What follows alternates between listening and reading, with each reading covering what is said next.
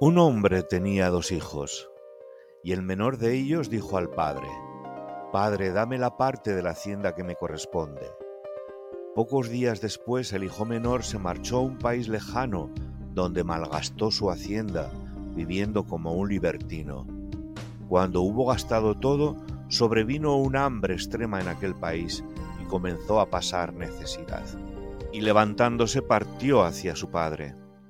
Estando él todavía lejos, le vio su padre, y conmovido corrió, se echó a su cuello y le besó efusivamente.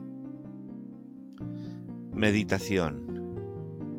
Quisiera pasar mi eternidad, Dios mío, viéndote abrazar a cada uno de mis hermanos, ahí, en la sombra, esperando mi turno